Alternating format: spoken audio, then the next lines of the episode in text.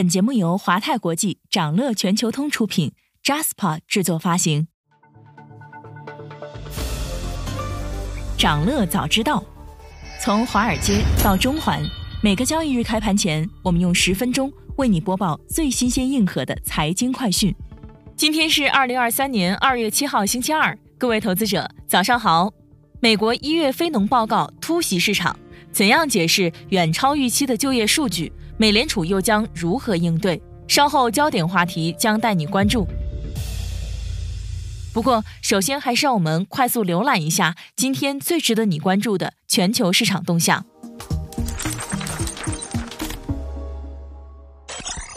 港股情绪低迷，恒指录得三连跌。昨天，中国香港正式与内地全面通关，但港股市场仍然延续上周的向下调整态势。即时收盘，恒指下挫四百三十八点，并录得三连跌的行情。恒生科技指数下跌百分之三点六五，南下资金净流入四十点五五亿港元，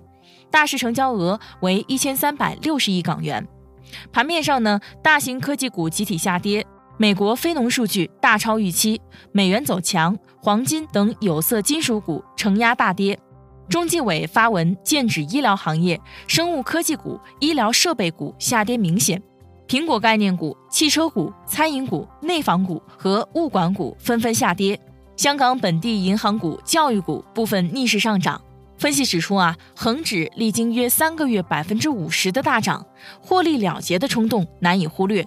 与此同时呢，中国 PMI 重回扩张区间，但以上证指数为代表的在岸市场并未充分反应。预计中国市场在回调后理应重整旗鼓。此外，尽管市场对中国的情绪普遍回暖，股市一路高歌猛进，但数据显示，追踪恒指的最大 ETF 盈富基金录得资金外流。最近几个月，油价持续向好，但金属则有所回落。大宗商品对实体经济状况尤其敏感，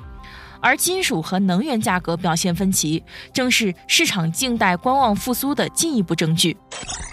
美国国债收益率连续两天大幅攀升，使得市场情绪紧张。周一呢，美股连续第二个交易日收跌，纳指下跌百分之一，道指和标普五百指数微幅收跌。热门科技股多数下跌，热门中概股普遍下跌，金属股、地产股跌幅居前。社交媒体、保险、汽车制造板块走高，标普五百指数的十一个板块普遍收跌，其中电信服务板块下跌百分之一点三一，表现最差；公用事业板块和日用消费品板块小幅收涨。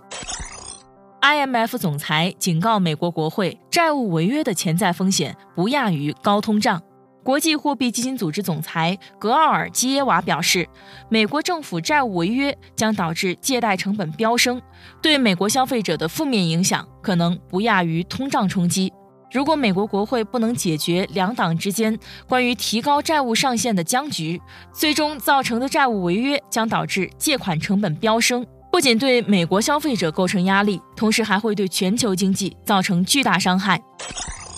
印度倒卖俄油大赚。成为欧美能源重要来源。自俄乌冲突爆发以来呢，全球第三大石油进口国印度一边疯狂扫货，大举购入俄罗斯打折原油，一边加工石油产品，并将其转售给西方国家，成为欧美能源的重要来源。西方对此并不反对，因为印度正在帮助西方实现两个主要目标：减少俄罗斯的能源收入和避免市场上石油供应减少的冲击。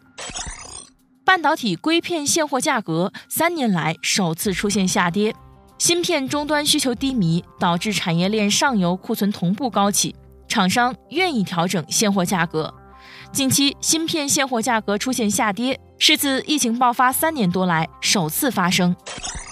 推特终于趋于收支平衡。马斯克在推特上表示，虽然过去几个月非常艰难，但现在推特已经有收支平衡的趋势。非常感谢公众的支持。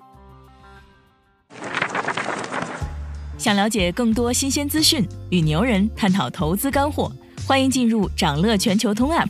掌乐全球通是华泰国际旗下自主研发的一站式财富管理平台。为全球华人投资者提供港、美、A 股及新加坡市场的股票交易、公募基金、ETF、保险、智能投顾等多元化金融产品及服务，点击节目 show notes 中的链接，现在就一键直达掌乐全球通。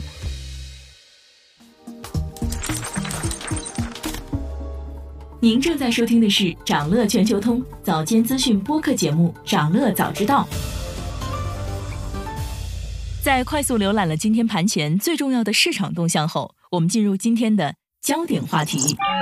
每期节目我们会挑选一个全球最值得中国投资者关注的热点事件。为你从更多视角拆解它可能对市场带来的影响。今天我们关注的是美国一月的非农报告突袭市场，我们要如何解读远超预期的就业数据？而美联储又会怎么样应对呢？在美国、欧洲和英国三大央行陆续结束今年的首场议息会议后，或许大家都没有想到，美国非农数据会偷袭市场，成为本轮超级央行周从天而降的最大惊雷。上周五，美国劳工局公布的数据显示，一月非农新增就业人数猛增五十一点七万人，是预期的二点八倍，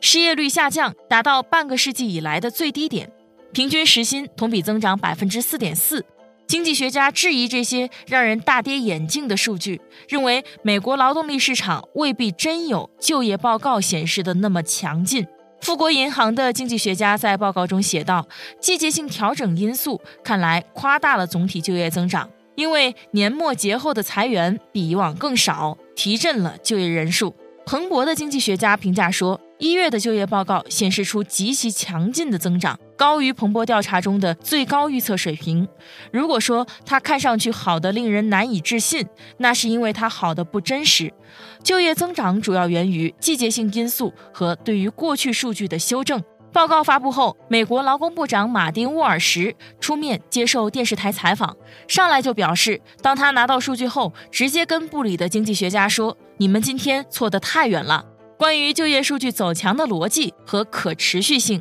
沃尔什坦诚地表示，接下来的时间里仍需要持续评估就业市场的情况。眼下正处于一个不同的经济时期，只能一个接一个月的看情况，看美国经济能不能避免下滑或者衰退，并为美国的雇主和劳动者提供更多的机会。那么，美国一月非农报告中猛增的五十一点七万就业人数是怎么来的呢？他们进入了哪些行业？让我们一起来拆解。非农报告显示，一月美国休闲和酒店业、医疗保健等服务行业的就业岗位增幅最大。政府部门就业人数增幅创七月以来最大值，主要是受到十二月加州大学超过三点六万名师生大罢工后重新返回工作岗位的提振。其他主要行业包括采矿、采石以及石油和天然气开采、批发贸易、信息、财务活动等行业的就业人数，在一个月内几乎没有变化。非农报告显示，美国一月份的失业率继续下降到百分之三点四，刷新一九六九年以来的最低水平。主要工人群体中，黑人的失业率降低到历史最低水平，劳动参与率意外上升。一月数据上升到百分之六十二点四。瑞银指出，移民的回归将增加劳动力的供应，从而提高劳动参与率。非农数据公布后，美元指数迅速反弹，并重上一百零二。日内涨幅超过百分之一点二，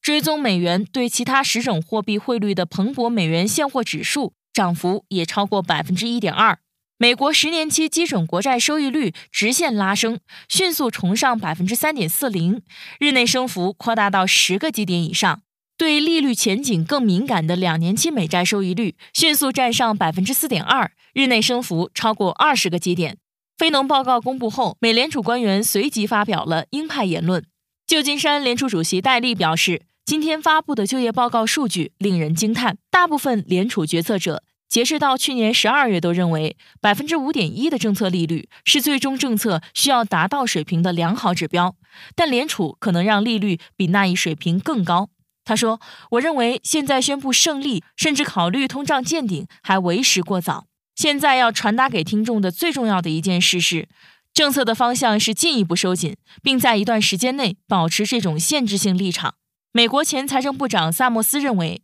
关键问题在于就业激增后，人们是会把这些收入花掉，还是说企业会在某个时候发现库存过多、员工过多？前一种可能能够提振经济，而后一种将导致经济的突然刹车。数据报表超两倍多的美国一月非农就业，沉重打击了市场对美联储年底前降息的预测。美国股债市场双双大幅下跌。从市场利率定价的变动中，不难看出非农数据对金融市场的震撼有多大。压住美联储可能在今年晚些时候降息的鸽派人士，已经逐渐被消磨了信心。联邦基金期货交易员现在预计，今年十二月美联储的政策利率将为百分之四点七，远高于早些时候百分之四点四九的预估。同时，对利率峰值的预估更是随着美联储再加息两次希望的大增，上升到了百分之五以上。